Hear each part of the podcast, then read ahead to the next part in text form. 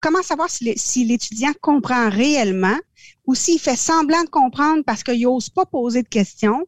Comment savoir si l'étudiant euh, est sincère avec nous ou s'il a plagié? Quand il arrive un événement, un conflit à l'intérieur d'une classe, comment on peut s'en rendre compte? Comment on peut démêler tout ça? Parce que dans un conflit, il y a toujours deux clans. Hein. Il, y a, des gens qui disent blanc, il y a des gens qui disent noir, puis il y a des gens qui veulent surtout pas s'en mêler. Donc, comment on peut aider tout ça? Comment on peut détecter un, un, enfant ou un adolescent qui est euh, en problématique à la maison et qui aurait besoin de soutien? Comment on peut détecter l'anxiété ou la dépression chez un adolescent pour pouvoir intervenir avant qu'il soit trop tard? Donc, ça, c'est souvent, c'est souvent pour ça que je suis abordée.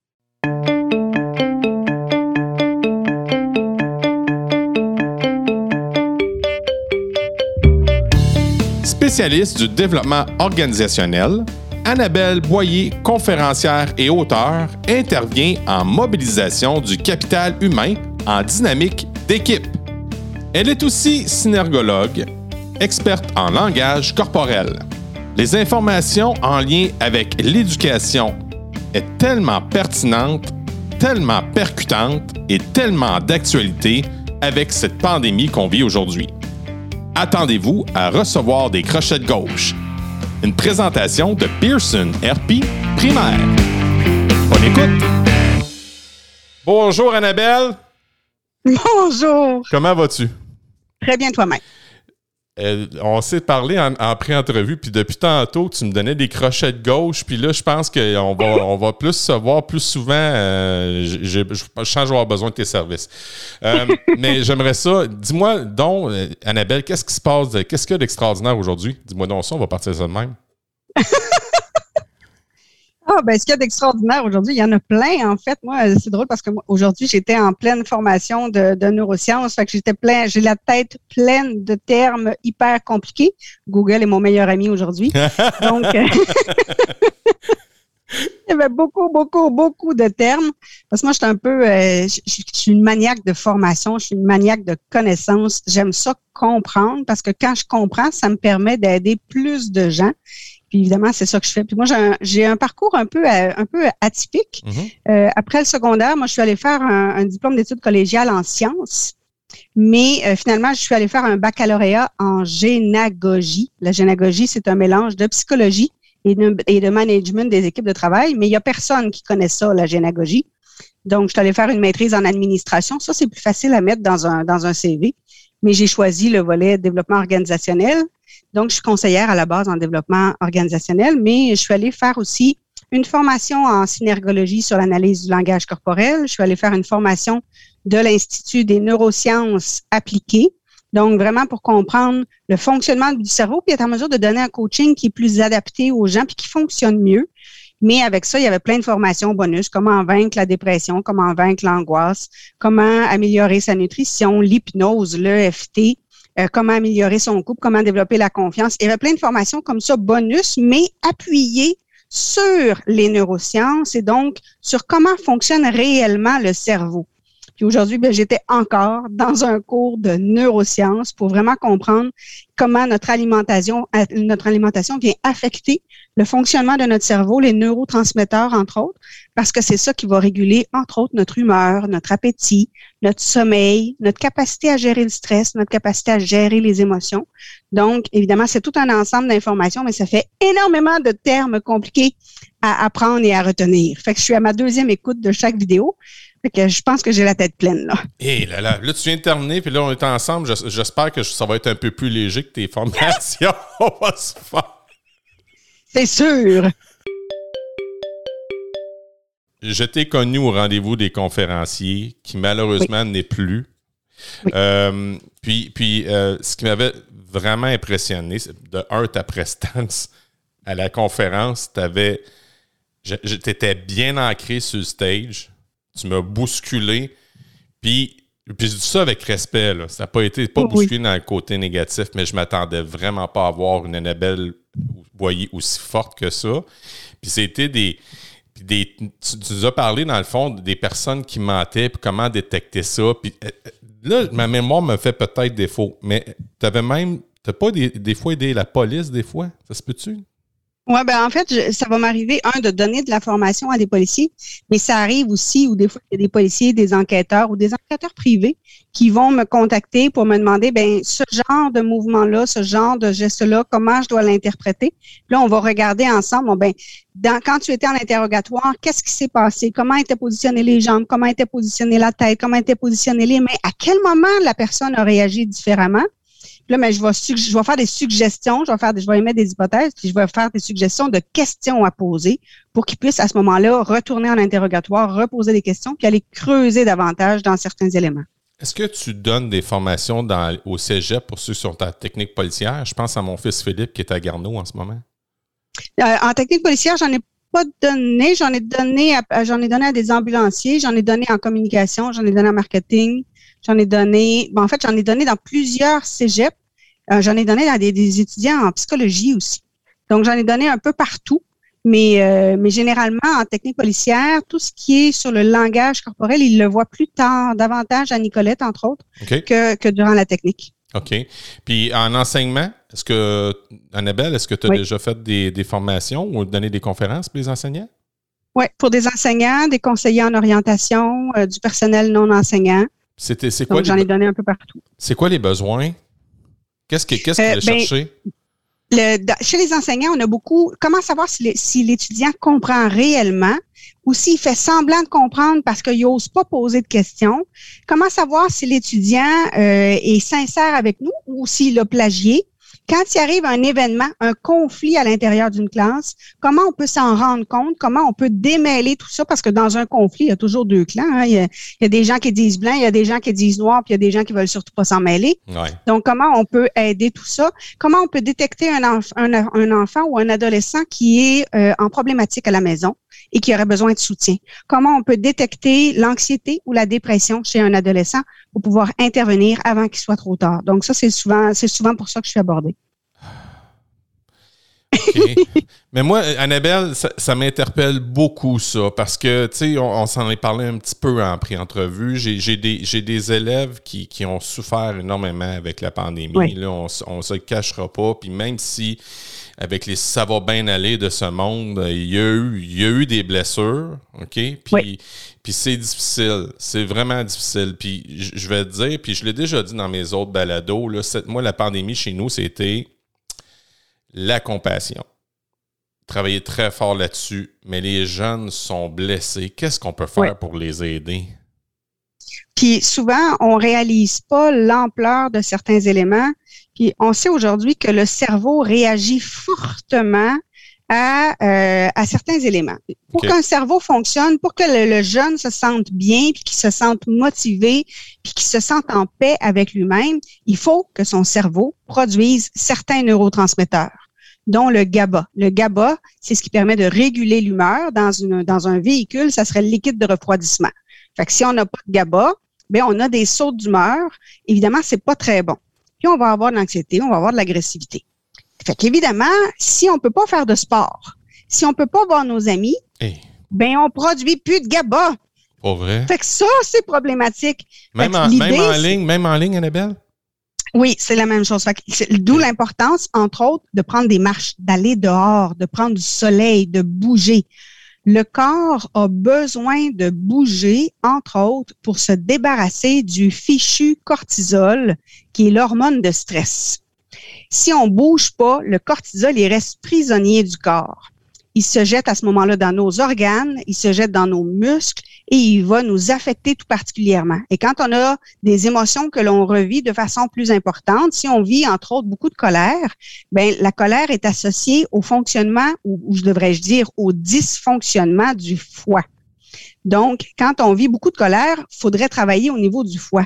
Quand on vit beaucoup de tristesse, ça se garoche dans les poumons. Quand on vit beaucoup de peur, ça va au niveau de la vessie et des reins.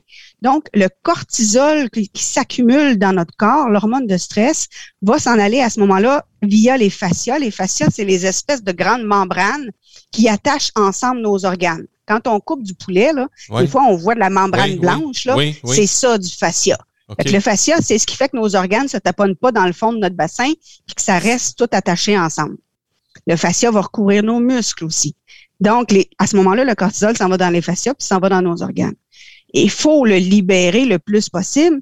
Et le corps peut pas en même temps sécréter des bonnes hormones comme le GABA, comme par exemple l'endorphine qu'on va sécréter après le sport.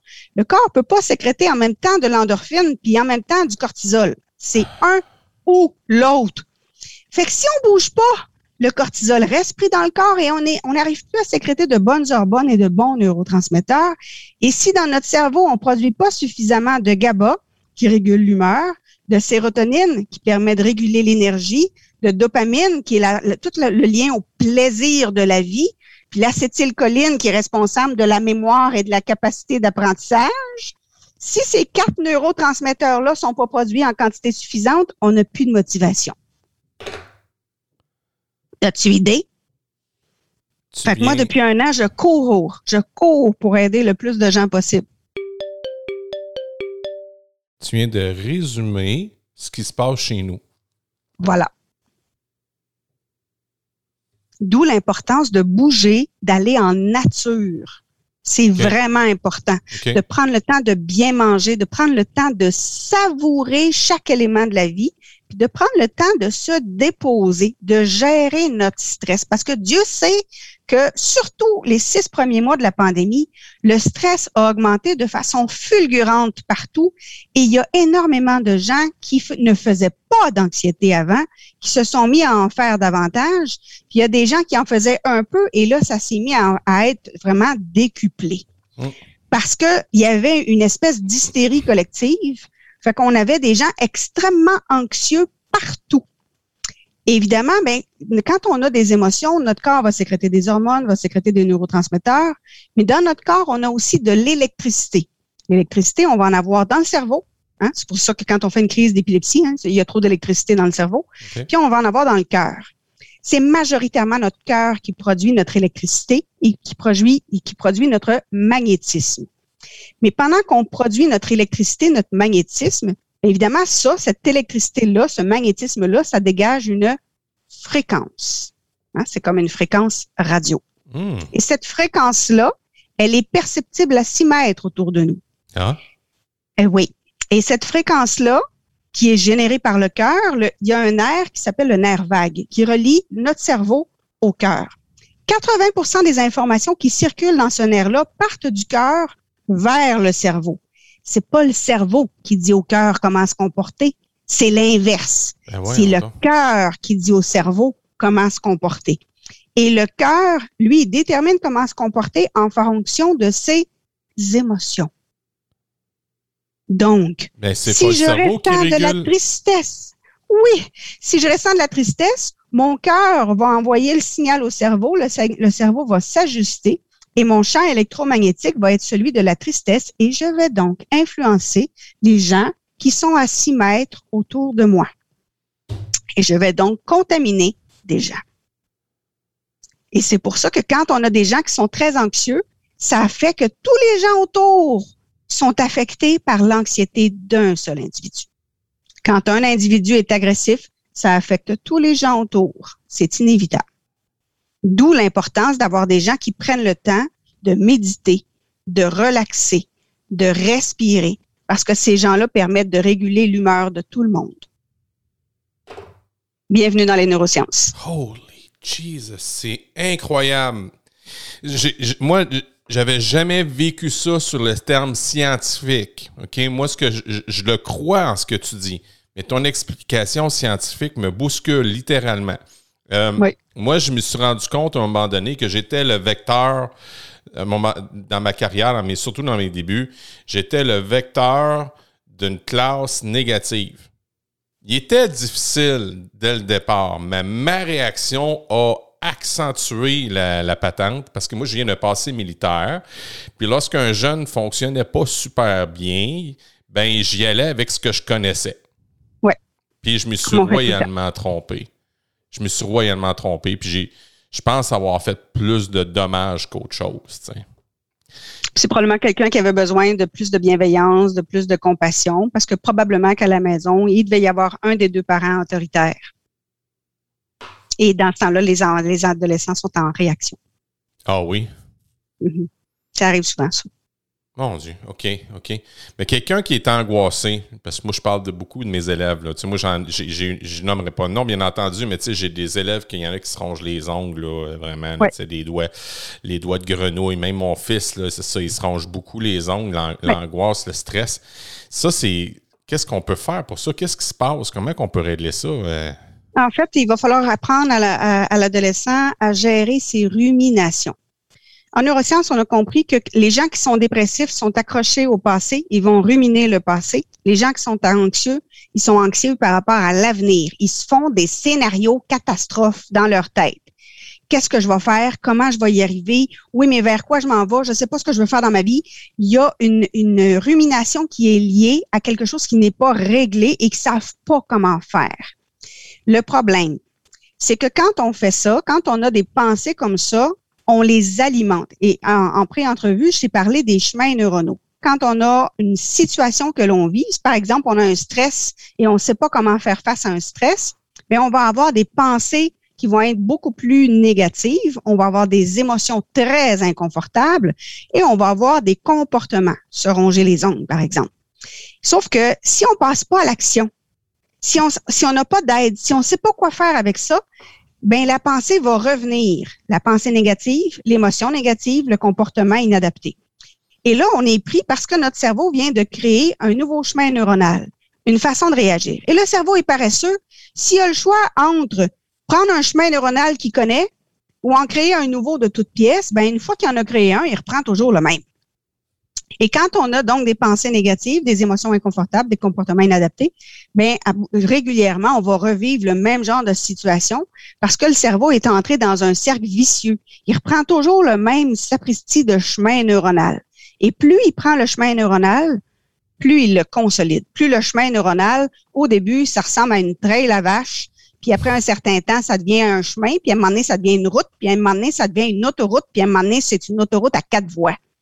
Fait après ça, n'importe quel stress, n'importe quel événement de la vie, ça va faire que le cerveau, exactement, le cerveau reprend exactement ce chemin-là et on revit toujours les mêmes émotions et l'anxiété augmente, augmente, augmente, tant et aussi longtemps qu'on n'a pas des outils pour venir casser ces chemins neuronaux-là, comme je te disais en pré-entrevue. Donc, soit en utilisant ce qu'on appelle l'EFT, l'Emotional Freedom Technique, qui est une technique qui permet de couper des chemins neuronaux. L'hypnose est un autre moyen de couper les chemins neuronaux. Une visualisation très active en utilisant les cinq sens, ça peut aussi couper les chemins neuronaux. Il y a des exercices comme par exemple ce qu'on appelle le priming, qui est un exercice de Anthony Robbins qui permet au cerveau de changer son état d'esprit. Ça fonctionne bien. Mais évidemment, il y a plein d'éléments de, nos modes de vie qui doivent être vus. Un cerveau ne peut bien fonctionner que si on lui donne un corps en santé. Donc, un sommeil régulier, une alimentation saine, de l'activité physique et des activités dehors, en nature, et le besoin de socialiser avec des gens qui sont d'une compagnie agréable.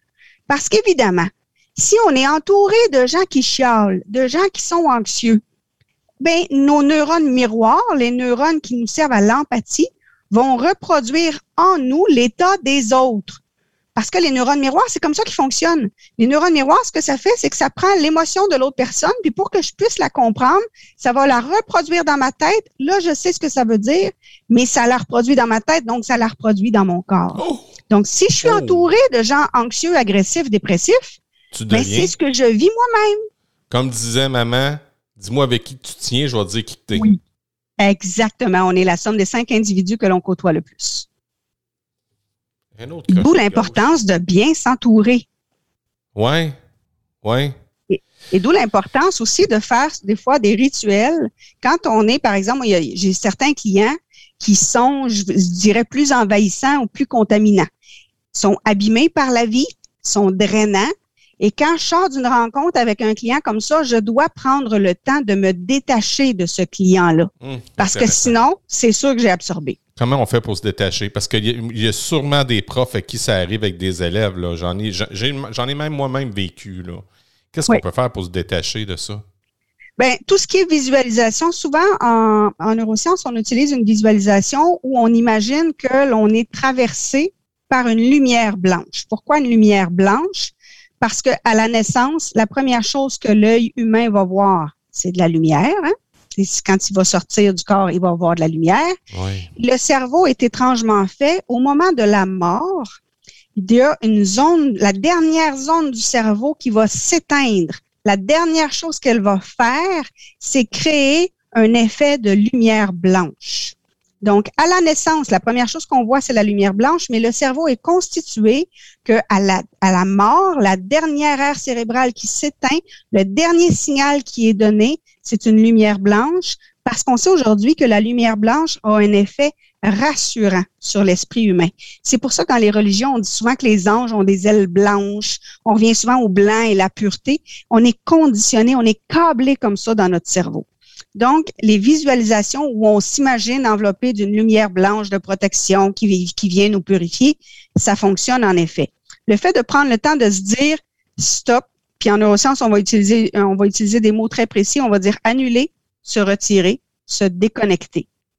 Pour dire qu'on là, on fait une coupure avec l'émotion que l'autre personne a voulu nous dire. Puis on va même aller plus loin en neurosciences, on s'est rendu compte qu'il y a plus d'électricité au niveau du front gauche. C'est pour ça que des fois, on, voit des gens, il y a des gens qui ont un peu plus d'électricité ou de magnétisme dans leur corps, puis qui peuvent coller des cuillères sur eux. Tu as sûrement déjà vu des vidéos comme ça. Oui, oui, oui. C'est très surprenant. Oui, c'est surprenant. Mais, mais la zone où il y a le plus d'électricité, c'est sur le front gauche. Donc, quand on met notre main sur le front gauche, on vient favoriser la circulation de l'énergie. Donc, on va mettre une main en avant, une main en arrière, nos, nos pensées circulent dans notre tête de gauche à droite. Quand on a l'impression que notre cerveau arrête plus de réfléchir, là, puis c'est l'enfer, une technique simple en neurosciences pour juste calmer le cerveau, c'est de mettre la main sur le front gauche, la main en arrière sur l'occiput, puis de faire une pression entre les deux mains. Parce qu'à ce moment-là, le cerveau sent le contact physique et va se mettre à envoyer de l'énergie, de la, de l'information en avant, en arrière. Évidemment, les pensées peuvent pas circuler en même temps gauche-droite puis en même temps avant-arrière. Fait que ce qui circulait de façon trop rapide gauche-droite va se mettre à circuler en avant, en arrière lentement. Fait ça permet de calmer le cerveau. Puis là, on va dire annuler, se retirer, se déconnecter. Là, il faut utiliser quelque chose en quoi on croit. Fait si on croit en Dieu, Dieu, Esprit Saint pour mon plus grand bien. On croit en la Terre, Gaïa, ben Gaïa pour mon plus grand bien. Si on croit en la loi d'attraction, ben la loi d'attraction pour mon plus grand bien prenez ça en quoi vous croyez, l'univers pour mon plus grand bien. le, terme, l'important, c'est que vous y croyez. Donc, le mot, disons Dieu, Esprit Saint pour mon plus grand bien.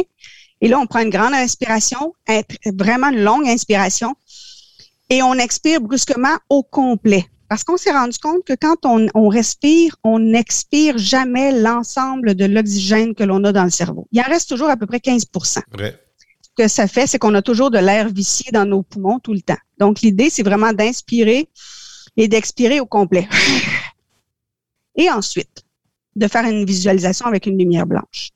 C'est des petits trucs simples. Il y a des, il y a des, des fois avec des psychologues, on, ce qu'on apprenait dans les cours de psychologie, c'est de dire, ben, je m'enveloppe comme dans un cerceau, où j'imagine le cerceau en avant de moi, un cerceau de lumière, ça fait comme un tube, puis quand je suis prête, je rentre dans le tube.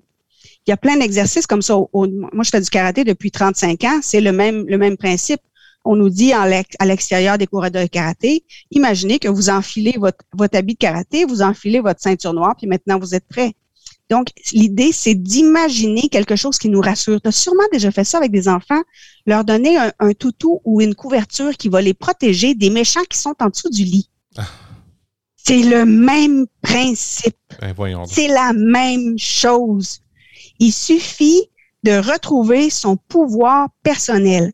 L'enfant qui a peu de vécu, on va le faire à travers un toutou, à travers une couverture, à travers une veilleuse, en lui disant, il n'y a rien qui peut t'arriver. Tant que tu l'as, les méchants peuvent pas t'atteindre. Les, monstres en dessous du lit peuvent pas t'atteindre tant que tu as ton toutou ou ta, couverture. Et on, on l'introduit déjà chez l'enfant. Chez l'adulte, l'idée, c'est d'utiliser une méthode ou un ancrage qui nous ramène dans notre sentiment de puissance. Donc, si par exemple, tu as déjà eu un moment dans ta vie où tu t'es senti vraiment confiant, ben tu vas aller utiliser ce moment-là. Puis une fois par jour, pendant cinq minutes, tu vas revoir cet événement-là en l'imaginant comme si tu y étais encore. Tu vas t'entraîner à le réintroduire dans ta tête. Fait que si, par exemple, tu t'es, je sais pas, moi, tu étais en train de donner un cours extraordinaire, puis la classe a adoré, revis ce cours-là. Entends les sons. Vois le regard de tes étudiants.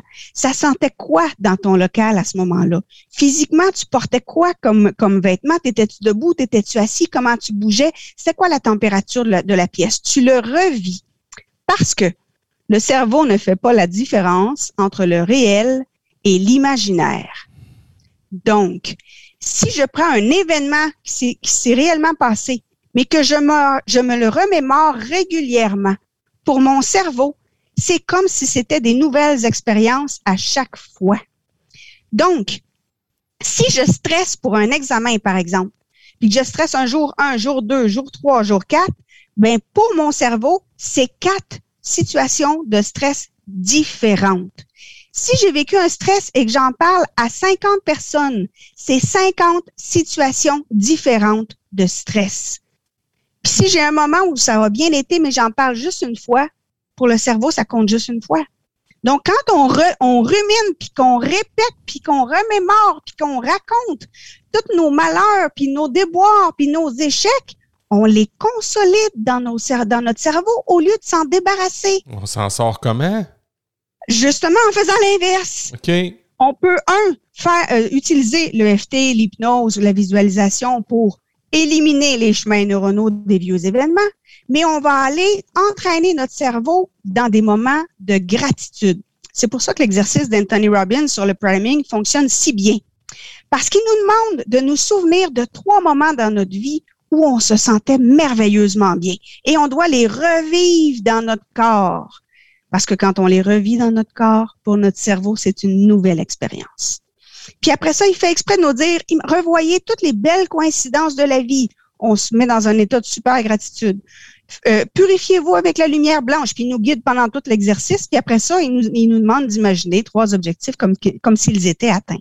C'est une façon de reprogrammer notre cerveau.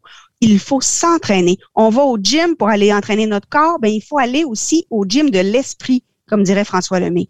On doit entraîner notre cerveau à réfléchir de façon constructive et positive. Et notre cerveau a tendance à focaliser son attention sur le négatif. Et c'est normal, on est câblé comme ça. Parce que quand on était euh, l'homme de Cro-Magnon ou de, on ne sait plus trop de quelle de, quelle patente, mais si on, si on était un, Homo sapiens sapiens du début là, et qu'on était en train de cueillir des petits fruits, et qu'il y a un bruit dans les buissons à côté. On a deux options. Ou on se dit, il y a un tigre dans les buissons, je suis mieux de courir le plus vite possible. Ou on se dit, c'est juste le vent. Si on se dit, il y a un tigre dans les buissons, et dans les buissons et qu'on se sauve, ben au pire, on a perdu nos fruits, puis on s'est sauvé la vie. S'il n'y avait pas de tigre, ben c'est pas grave, au pire, on a juste perdu les fruits. Mais si on se dit, c'est juste le vent, puis qu'il y avait un tigre, on est mort. Donc, notre cerveau, pour survivre, imagine toujours le pire, parce que c'est le pire qui permet la survie. Et ça ne fait que 150, 200 ans qu'on n'a plus des menaces réelles du loup qui pourrait nous attaquer ou de l'ours qui pourrait nous attaquer. Mais notre cerveau est encore câblé de la même façon. Est-ce que le, est-ce que le pire engendre le pire? Oui. Oui. Parce que quand on imagine le pire, à ce moment-là, nous, on va, on, va conditionner notre cerveau à se préparer à ce pire-là. Mais on va changer notre langage corporel, on va changer notre attitude, on va changer les neurotransmetteurs dans notre cerveau et on va donc influencer le comportement des autres. Et là, les autres vont nous donner raison. C'est ce qu'on appelle l'effet Pygmalion et l'effet Golem. Tu as sûrement déjà entendu parler d'une expérience qui a été faite dans les années 50. Oui où il y a un professeur qui a fait passer des tests de QI à des élèves, puis il a, fait, mhm. il inversé les résultats. Mhm. En disant à des profs, ben vous autres, vous avez une classe de génie, puis vous autres, vous avez une classe de cancre. Et à la fin de l'année, les profs à qui on a fait croire qu'il y avait une classe de génie, ben les enfants avaient des notes supérieures à la moyenne nationale, alors que les profs à qui on avait fait croire que c'était des cancres, alors que ce n'était pas le cas du tout, ben ces enfants-là étaient en situation d'échec et en situation d'anxiété sévère.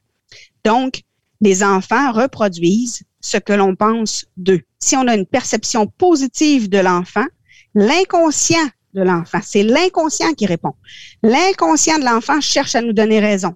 C'est ce qu'on appelle l'effet Pygmalion. Mais si on a une perception négative de l'enfant, l'enfant, dans son inconscient, va chercher à nous donner raison et c'est ce qu'on appelle l'effet golem. Mais c'est vrai pour les adultes aussi. Ben oui, ben oui, ben oui. C'est la même chose. Si je m'en vais rencontrer un client en me disant, ah, pas, pas ce client-là, je suis sûr que ça ira pas bien. Ça va donner une rencontre de merde. Ça va être pourri. Ça va être épouvantable. Inévitablement, ça va être pourri. Parce que mon attitude va affecter l'autre. Mon langage corporel va affecter l'autre. Mon bas niveau d'énergie va affecter l'autre. Et dans son inconscient, il va réagir et il va me donner raison. Donc, plus quand j'anticipe les pires scénarios, je me prépare pas à toutes les éventualités. 99% de ces scénarios-là, ils arriveront jamais. Je gâche le moment présent. C'est ça que je fais. Et en plus, j'hypothèque l'avenir. Alors, ce que j'ai à faire, c'est m'entraîner. Ce qui n'est pas toujours évident. Et on doit, et c'est vraiment un entraînement. Hein. les premiers jours, là, c'est plus difficile. Une des choses que j'utilise beaucoup avec mes clients, c'est ce qu'on appelle l'effet rebond. Il y a un professeur d'une université, je pense que c'est à Stanford, faudrait je vérifie. Euh, il y avait un il y avait un auteur russe qui avait dit essayez de pas penser à l'ours blanc puis le fichu ours blanc va vous revenir dans la tête continuellement.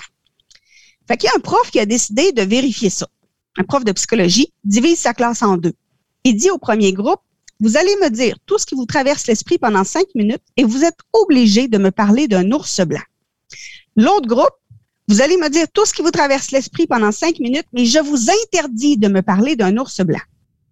Pour la première moitié du groupe, ceux qui devaient parler d'un ours blanc, ben, c'est pas compliqué. Ils parlaient de l'ours blanc en premier, puis ils étaient débarrassés, puis ça allait très bien. Mais pour le deuxième groupe, c'est une torture mentale épouvantable. Parce que là, les étudiants se disaient, faut pas que je pense à l'ours blanc, faut pas que je pense à l'ours blanc. Merde, je suis en train de penser à l'ours blanc. Une ah. horreur, une torture, l'enfer. Tellement que après, quand on leur a demandé comment ils avaient trouvé l'expérience, les gens du premier groupe, ils ont dit, ben, c'est facile, ça niaiseux, ça allait bien, là. Les gens du deuxième groupe, mon Dieu, ils ont détesté l'expérience. Pire que ça.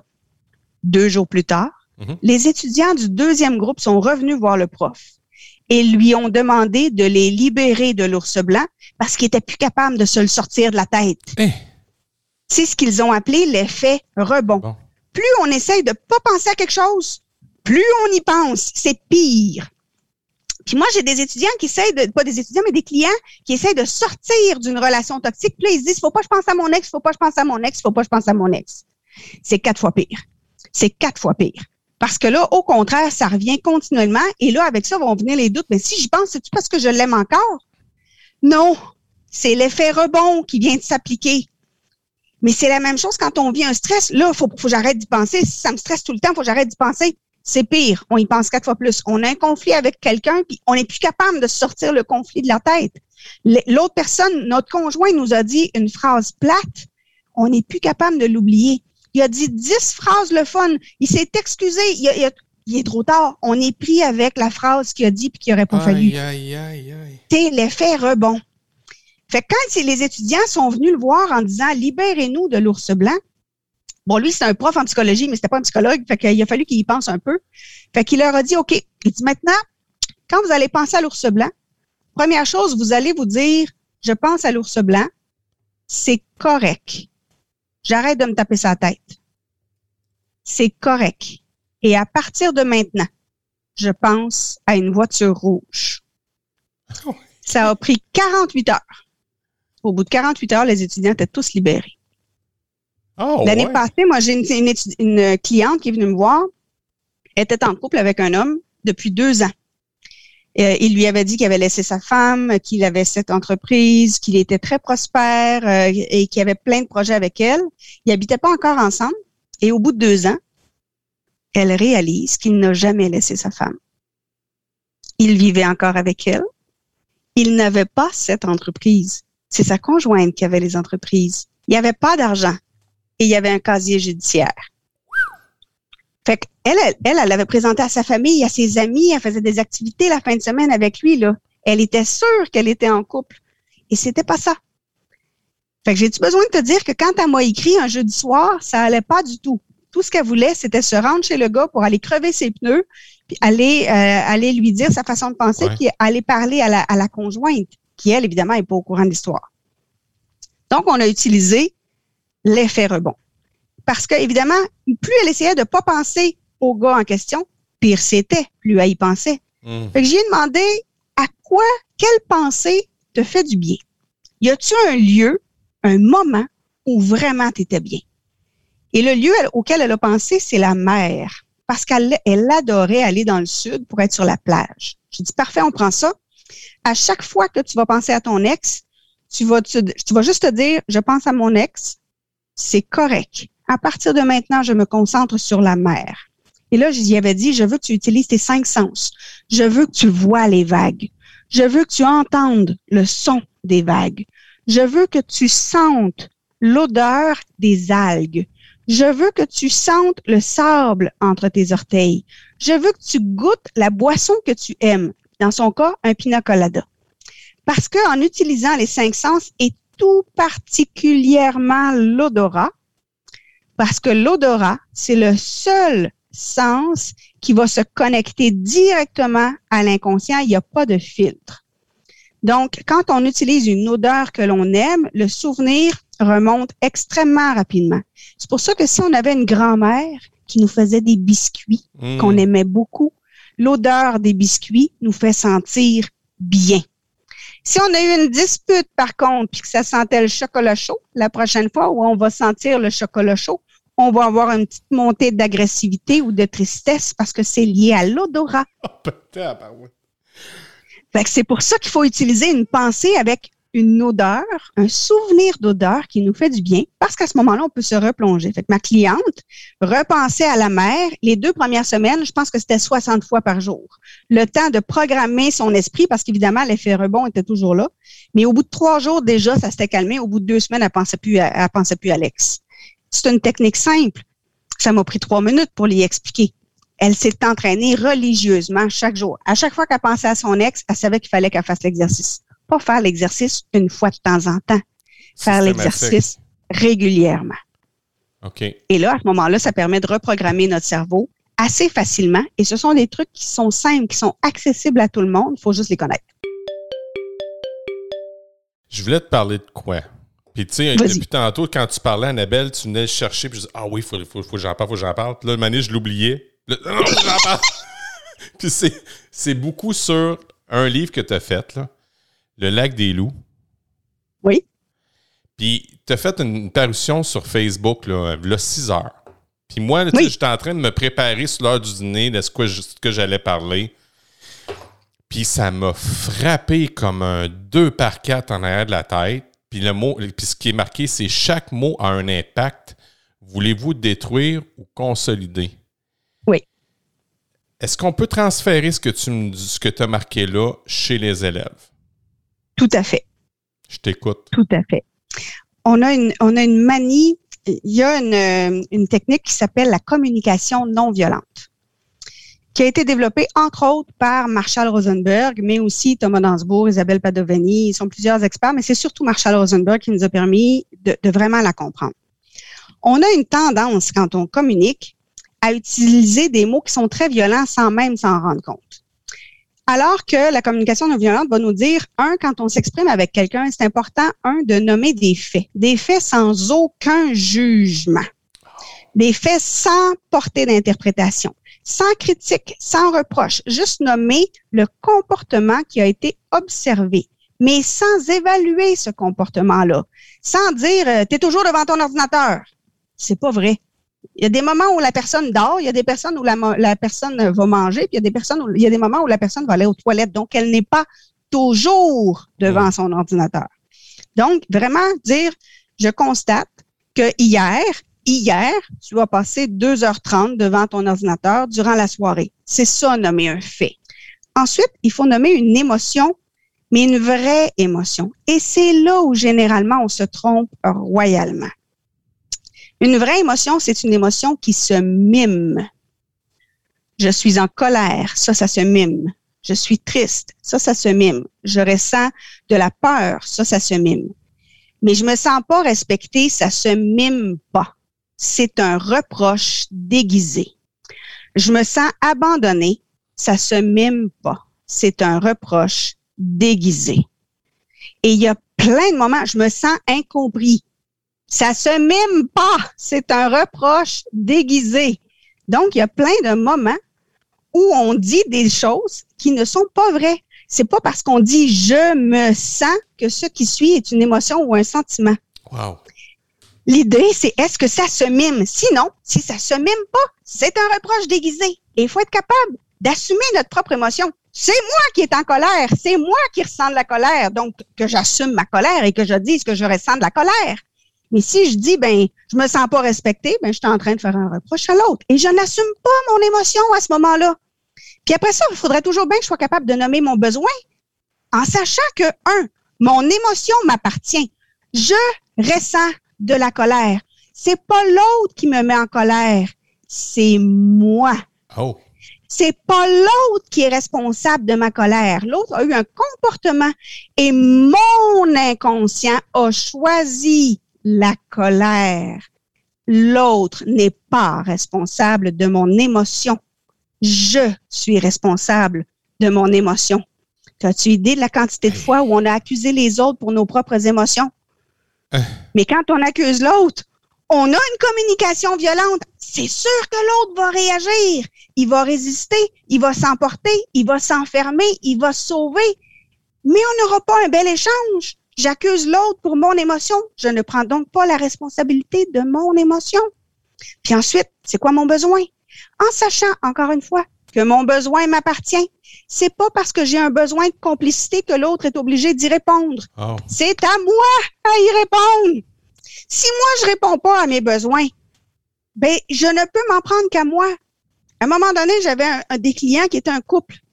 Madame me dit que c'est inadmissible quand son conjoint arrive du travail, elle fait le souper puis elle s'attend à ce qu'il fasse la vaisselle. J'ai dit OK, mais tu y as-tu demandé? Mais non, mais si même, il devrait le savoir. Attends un petit peu, là. Il est supposé faire de la télépathie, lui, là, là? C'est toi qui as un besoin, tu lui nommes pas, puis tu lui reproches de pas avoir deviné ton besoin. Allô, la grande? C'est parce que le conjoint était deux mètres en arrière de moi. Lui, il était crampé. C'est sûr? Il n'osait pas bouger. Il sûr? était tellement content. Mais voyons, si tu as un besoin, c'est ta responsabilité de l'exprimer. Et un besoin, ça t'appartient. L'autre n'est pas obligé d'y répondre. Fait que si tu veux pas, si tu veux pas faire la vaisselle, achète des assiettes en carton, achète, fais appel à une femme de ménage, fais n'importe quoi. Mais t'es, tu peux pas tenir l'autre responsable de répondre à tes besoins. Puis la dernière chose, c'est de faire une demande. Et une demande claire. Et une demande, ce n'est pas une exigence. L'autre n'est pas obligé d'y répondre. Et il y a plein de mots aussi qu'on utilise qu'on ne devrait pas. Excusez-moi pour mon retard. Ben, le cerveau a focalisé sur euh, excusez-moi puis retard. Peut-être qu'on devrait plutôt dire merci de m'avoir attendu. Merci, attendu. Excusez-moi de vous avoir dérangé. Excusez-moi, dérangé. On devrait dire merci de m'avoir écouté. Combien de fois on utilise un vocabulaire qui est inadapté? Le cerveau occulte totalement la négation. Combien de fois on dit à un enfant, cours pas! Ah. Le cerveau ne focalise que sur les mots-clés. Cours. Marche. Arrête de crier. L'enfant, le cerveau, l'inconscient de l'enfant n'entend que crier. Alors qu'on devrait dire, parle plus doucement ou chuchote. Mais il y a plein de fois où on utilise un vocabulaire qui va produire l'effet contraire de ce que l'on veut parce qu'on connaît pas ça, tout simplement. Oui, puis on connaît pas le jeune non plus. Il y a des mots des fois que j'ai dit dans le passé, puis je vais, je vais sûrement dire, en faire encore des erreurs. Là. Puis c'est des erreurs non voulues que je dis. Là, quand je rencontre mes enfants au début de mes élèves, je leur dis ça, des erreurs non voulues. Puis je dis ça aussi aux parents. Des fois, je peux dire quelque chose, puis l'enfant l'interprète un autre, un autre, un autre. Euh. Mais c'est difficile pour un prof Oui. d'arriver à avoir toujours le mot juste pour assurer l'enfant. Parce qu'en même temps, comme tu l'as dit, là, mais on est le reflet de l'autre aussi en même temps. C'est une tâche extrêmement difficile. Écoute, moi, quand j'ai voulu modifier mon vocabulaire pour utiliser de- le moins possible la négation, les trois premières semaines, je m'arrachais les cheveux. Hum. J'ai réalisé que j'utilisais ça de façon hallucinante, partout, tout le temps. C'était vraiment, vraiment dérangeant. Fait qu'à un moment donné, j'osais plus parler parce que je me disais, non, ma, ma formulation est pas bonne. Fait que je me suis mis à écrire, à reprendre des conversations, puis à me dire, OK, là, je ne saurais pas comment dire autrement. Fait que je, vais l'écrire, je vais me pratiquer à l'écrit. Une fois que je l'avais pratiqué à l'écrit, là, je, me, je me promenais dans mon salon avec ma feuille et je le disais à voix haute. Parce que ça m'a demandé un entraînement pour modifier mon, mon vocabulaire. Avec mes clients, avec mes enfants, avec mon conjoint, au cours de karaté. Eh, au cours de karaté, euh, moi, il faut, faut que je fasse faire du combat à des gens qui ont des diagnostics. Là. Fait que, si j'ai des gens qui ont une tendance à l'impulsivité, hein, les TDAH, I, euh, ça me prend un vocabulaire qui est le plus adapté possible. Évidemment, je me suis mis à le regarder beaucoup. Dans certains cas, mais évidemment, je, me suis filmé, ce qui m'a permis de voir les, les mots que j'utilisais, à quel moment j'utilisais certains mots.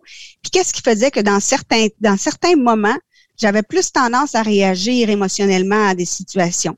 Parce qu'évidemment, il y a le phénomène des blessures aussi. Hein? Mm-hmm. Si moi, j'ai une blessure d'injustice et qu'il arrive une situation, je risque de l'interpréter comme de l'injustice. Ça ne veut pas dire qu'il y en a. Mais moi, je vais l'interpréter comme ça et je vais réagir en fonction de ma blessure, pas en fonction de la situation. Donc, l'idée, c'est de rester le plus, de prendre le temps de, de, soigner nos blessures le plus possible. Parce que sinon, on va avoir des surréactions. Moi, j'ai pris le temps pendant plusieurs années de, soigner beaucoup de blessures, ce qui fait qu'aujourd'hui, avant de m'atteindre, ça m'en prend vraiment beaucoup. Mais ça fait aussi que je peux accompagner des gens qui sont en plein dans une blessure d'injustice, de trahison, de rejet, d'abandon, d'humiliation, pour être en mesure de les outiller là-dedans. Mais ça se fait. Puis souvent, ben, on a des réactions. J'ai une cliente qui est allée, euh, est allée dans un commerce et elle a apostrophé un employé parce qu'elle trouvait qu'il travaillait trop lentement. Fait qu'elle me dit, je me suis pas laissé faire, je suis allée dire ma façon de penser puis je l'ai engueulé. Fait que j'ai j'ai été authentique. T'as pas été authentique, ma grande. T'as réagi à ta blessure. C'est pas ça, être authentique. L'autre n'est pas responsable de nos émotions. Donc, si je vais l'engueuler, je vais vomir mon émotion. Je viens prouver que je ne l'ai pas géré, mais pas du tout. Fait que moi, ce que j'ai demandé, je dis, est-ce qu'il y a des situations dans ta vie où toi, toi, tu te trouves trop lente? Ah, ben oui, au travail, ah. je trouve que j'apprends pas assez vite. Aïe, aïe, aïe, aïe, aïe. Ça en voulait de pas apprendre assez vite. Son cerveau voulait pas regarder ça, c'était trop souffrant. Ou s'il y a quelqu'un qui la trouve trop lent, on appelle ça une projection. et là, on va engueuler quelqu'un d'autre pour quelque chose que l'on pourrait se reprocher à soi et qui n'est pas guéri, pas résolu. On appelle ça en anglais triggers, hein? Oui.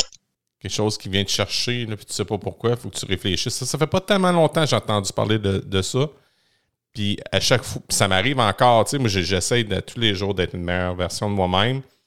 Puis il y a des situations qui, qui arrivent, là, puis qui viennent me chercher, puis je me dis, pourquoi ça vient me chercher? Voilà. Puis, puis là, je pense que tu as répondu un peu.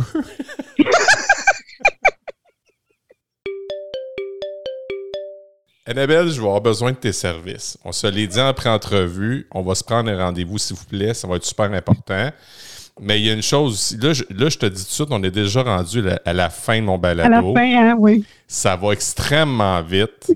J'ai l'impression d'avoir eu un TGV d'information, mais en même temps, dis-moi, Annabelle, si on veut faire appel à tes services, dis-moi donc, que faire?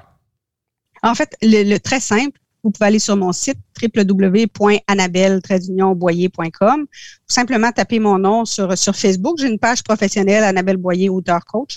Ça, c'est facile de, me retrouver assez rapidement. Sur YouTube, Annabelle Boyer, RBC Solutions. Vous allez me trouver. J'ai une chaîne avec plein de vidéos. Donc, ah, généralement, c'est assez facile de me trouver. Je ne savais pas ça. Je vais consulter ça, c'est sûr et certain. Euh, Annabelle, es-tu prête pour mes questions à rafale? Vas-y. OK. Tu sais que tu les as déjà entendues. Mais on va y aller dans 3, 2, 1, c'est parti. Pour toi, Annabelle, l'éducation, c'est? Essentiel. Vas-y. C'est la, façon de, structurer le cerveau. Plus, parce que souvent, les gens ne comprennent pas à quoi ça sert l'école. Pourquoi j'apprends des mathématiques? Parce que les mathématiques, ça permet de structurer le cerveau et de lui apprendre à réfléchir correctement parce que quand on arrive à l'âge adulte et qu'on est confronté à des situations, l'important, c'est d'analyser une situation. En mathématiques, on a une base de données, on regarde c'est quoi nos données, quelles sont les données utiles, quelles sont les données inutiles, on regarde c'est quoi notre équation et on va identifier évidemment nos variables. Dans la vraie vie, c'est la même chose. Il y a une situation, quelles sont mes, données valides, les données non valides, quelle, est ma situation comme telle, donc c'est quoi mon équation, quelles sont les variables sur lesquelles je peux intervenir. L'éducation, ça permet de forger le cerveau, de créer des chemins neuronaux qui sont sains pour nous permettre à ce moment-là d'apprendre, d'analyser et vraiment de vivre en société de la façon la plus adéquate possible. Plus les gens sont formés, plus ça donne des meilleurs citoyens. Colin, le livre des maths. J'ai les maths. Mais c'est nécessaire. Hey, c'est extraordinaire. OK. Fait que je, faudrait que je me mette en. Faudrait je me, dans le fond, que, que, que, que je me réconcilie avec les maths, c'est ça? Tout à fait. OK, c'est Ma fille est en maths forte, je vais peut-être m'asseoir à côté d'elle pour regarder ça. Bon, euh, ton, ton, plus grand succès, c'est quoi, Annabelle? Hmm, c'est une bonne question. Euh, oh mon Dieu, j'en aurais plusieurs. Mon examen de quatrième dan de karaté, probablement. Ah oui? Oui, parce que j'ai attendu 12 euh, ans entre l'examen de troisième dan et l'examen de quatrième dan. 12 ans sans faire d'examen, c'est très long. Euh, évidemment, j'étais beaucoup plus vieille et euh, je fais partie d'une association où je suis connue. Je fais partie du conseil d'administration. Donc, les, quelques milliers de membres me, me connaissent bien. Donc, évidemment, j'ai une pression qui n'est, je suis pas dans l'anonymat comme les autres. Et l'examen de quatrième dan, ça implique de connaître beaucoup plus de kata, des chorégraphies, en plus d'avoir des combats qui sont évidemment avec des gens qui ont un haut niveau. Donc, pas des gens qui sont pas bons en combat. Il y a nécessairement un bon niveau. Donc, c'est un, stress, euh, un stress important qui me demandait de ressortir de ma zone de confort, de me lancer, malgré certaines blessures, malgré certaines craintes, donc d'y retourner. C'était, c'était tout un challenge qui était assez, euh, assez intéressant, mais ça faisait qu'après, je me, suis, j'ai vu aussi comment j'ai comment j'ai conditionné mon cerveau pour réussir à atteindre cet objectif-là. Parce qu'il y a des choses que je suis habituée. Écrire des livres, je, suis en train de, mon dixième livre est parti chez l'imprimeur. Donc après, après dix, là, je sais comment ça fonctionne. Là. Euh, étudier, je suis habituée d'étudier, j'ai une maîtrise. Donc, euh, je suis habituée de faire des examens, de présenter devant le jury. Ça, je suis habituée. Mais des examens de karaté, là, comme je te disais, ça faisait 12 ans que je l'avais pas fait.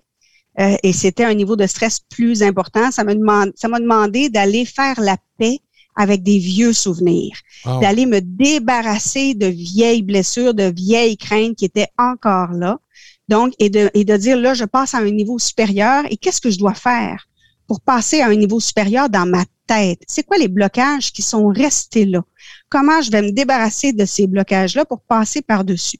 Donc, je suis allée travailler vraiment justement au niveau du cerveau pour être en mesure d'arriver à l'examen et d'être capable de performer malgré le niveau de stress. Donc ça, c'est une très grande réussite. Wow! Ton plus grand apprentissage?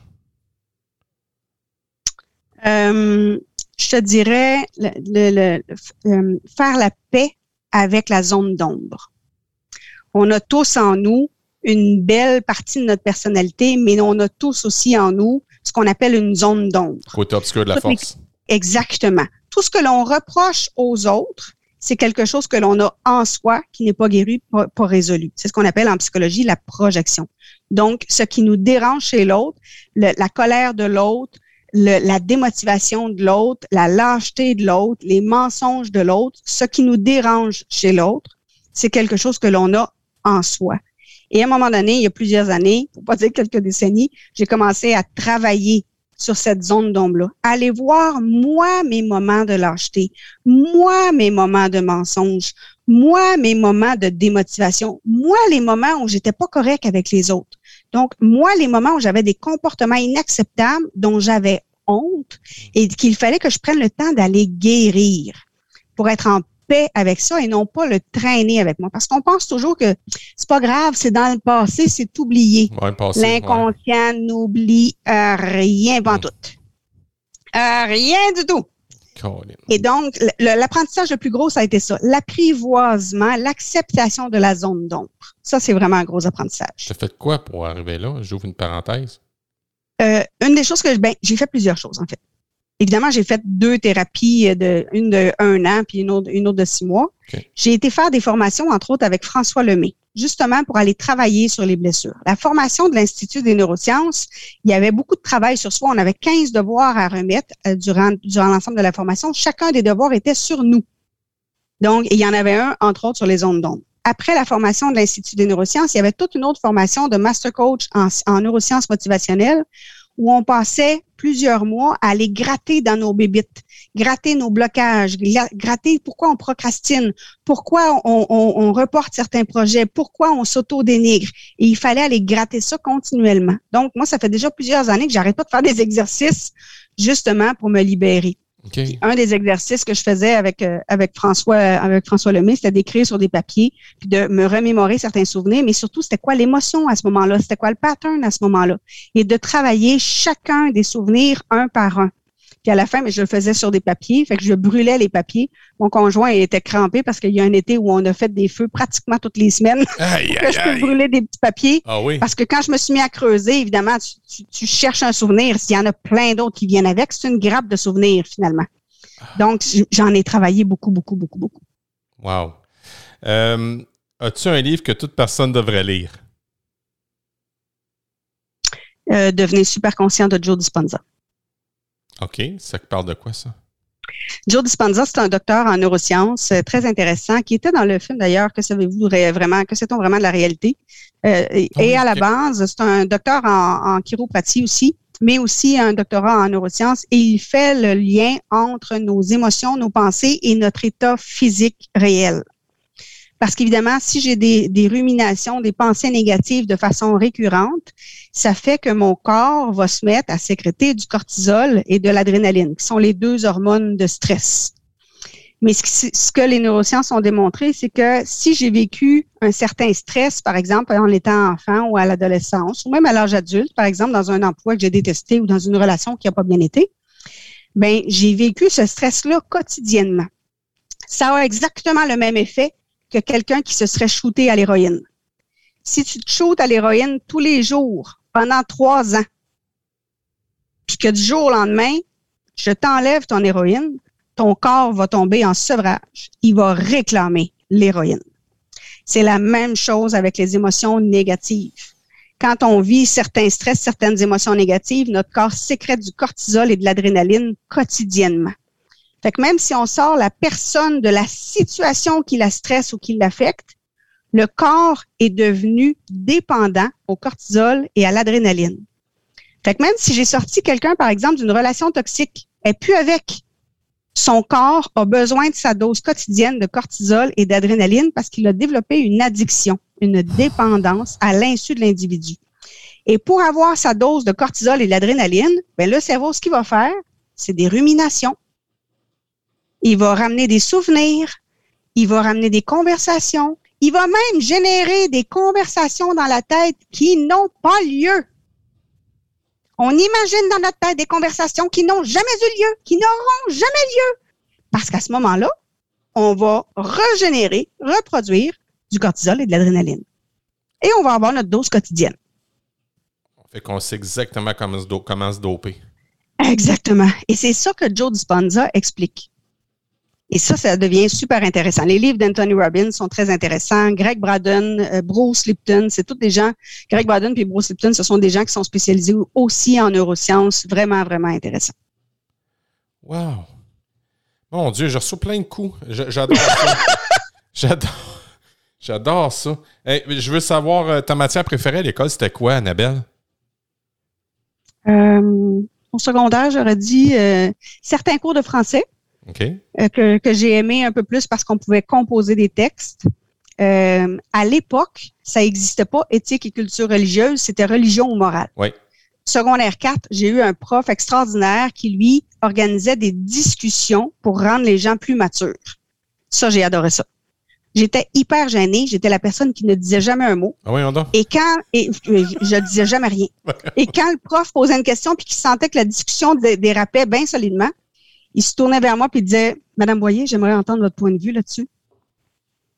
aïe, aïe, aïe. Pour vrai? Oui. J'ai su beaucoup plus tard qu'il avait cerné que j'avais un esprit logique, que je me laissais pas influencer par les émotions des autres et que j'arrivais avec un discours structuré et que j'étais capable d'apaiser tout le monde. Et moi, je m'étais pas rendu compte que j'avais cette capacité-là. lui, il l'avait vu. Secondaire 4, tu sais. Donc, euh, c'était un peu particulier. Puis évidemment, les matières vont aussi en fonction des professeurs. Hein. Moi, secondaire 4, j'ai eu une professeure de maths extraordinaire. Secondaire 5, j'ai détesté mon prof de maths. Je l'aurais lancé par la fenêtre. Hmm. Donc, dépendamment, ça varie beaucoup en fonction du prof. En secondaire 4, j'ai eu un prof d'histoire vraiment génial. Ça varie beaucoup en fonction de qui enseigne. Si c'est quelqu'un de passionné, de passionnant, moi, j'embarque. Pour beaucoup, mon fils aussi, j'étais comme ça aussi. J'ai des exemples de profs que j'ai. Écoute, ça, ils ont littéralement changé ma vie, puis il y en a d'autres que je veux juste oublier. C'est ça. Hey, euh, exactement à l'école, quand tu étais jeune, est-ce que tu te considérais ou tu te considérais comme une élève cancre, c'est-à-dire une élève, une mauvaise élève ou une élève paresseuse, ou encore une aigle, ça veut dire une élève brillante et intelligente? Euh, en fait, moi, j'étais la première de classe pendant tout mon primaire et mon père est devenu directeur de l'école que je, où j'allais. Oh. Et euh, il a réalisé que dans ma classe, j'étais la seule qui avait des livres à la maison. Tous les autres étudiants de ma classe n'avaient pas de livres à la maison. Et de ma classe de primaire, parce qu'on avait, on avait toujours la même classe qui se suivait, il y avait juste une classe par niveau. C'était une mini-école. Et de ma classe, quand je suis arrivée au secondaire, je suis la seule qui a terminé son secondaire. Hein? Moi. Les autres ont abandonné en secondaire 2, 3 et 4. De, de ta cohorte, là, tu veux dire, Toute ma Annabelle. cohorte du primaire, là, je suis la seule qui a terminé son secondaire. Ouais. Moi, j'étais un extraterrestre dans cette classe-là. Et je le savais. Ah, Comme un chien dans un jeu de quilles. Fait que quand le prof avait une trop longue file de gens qui avaient des questions, ben, elle disait, à la- l'autre moitié, là, allez voir Annabelle, elle va vous l'expliquer.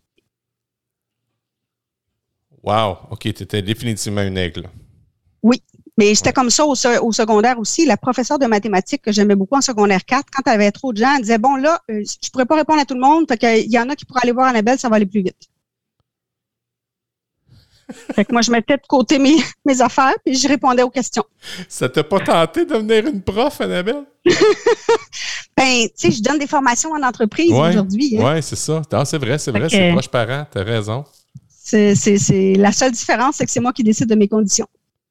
Annabelle, merci beaucoup de ton temps. C'est extraordinaire. Euh, J'ai vraiment l'impression que le monde va en apprendre autant que moi dans cette 1 heure et 35 secondes.